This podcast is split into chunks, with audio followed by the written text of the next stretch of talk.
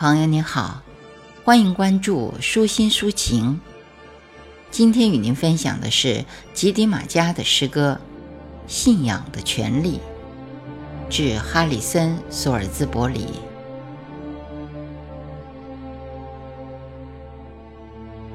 我当然知道，你曾经说过，中国工农红军的二万五千里长征是前所未有的故事。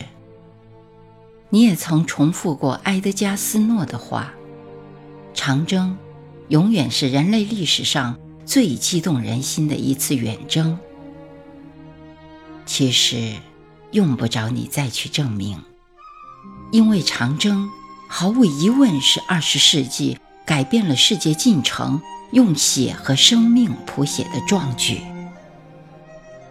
尽管这样，我对你那力求真实的书写。始终抱有极大的钦佩和尊敬，因为你是其中一位超越了偏见，用另一种文字记录过长征的人。但是，原谅我，在这里我没有把长征说成是一个神话。如果真的是那样，那将是我们的浅薄和无知，同样，我们的内心也会感到不安。是的，朋友，这不是神话和传说，那是我们的父辈为了改变一个东方古老民族的命运所付出的最为英勇壮烈的牺牲。他们中间的大多数人都没有看到那个动人心魄的未来，直到今天，我们也无法全部说出他们的名字。八万六千名战士。绝不是一个数字冰冷的统计，潜入他们的血管，我们能听见每一条汹涌的河流穿越大地的声音。他们的每一次心跳和呼吸，都如同黎明时吹过群山和原野的风，在最黑暗的年代，让号角吹出了火焰和曙光。哈里森·索尔兹伯里，正如你在书中记录的那样，这次人类有文字记载以来的重大事件，最终只有六千多人活了下来。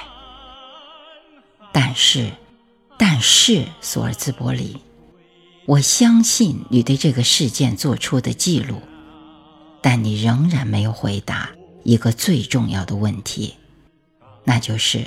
这一群不惜牺牲的男男女女是什么力量支撑他们走出了绝境？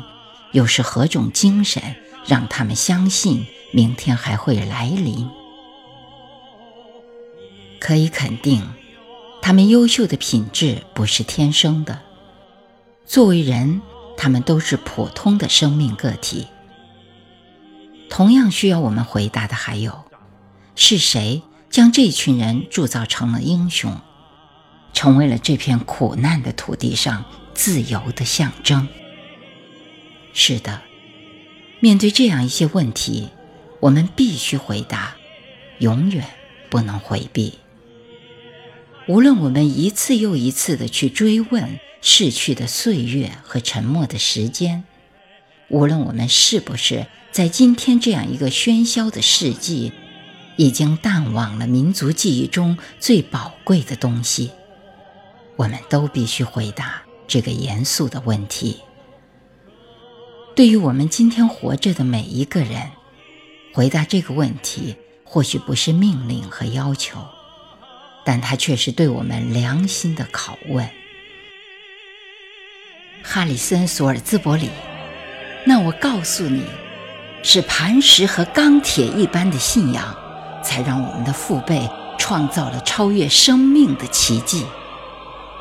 如果在我们生活的时代还有什么可传承和值得自豪的权利，那就是我们父辈留给我们的信仰的权利，而绝不会是其他。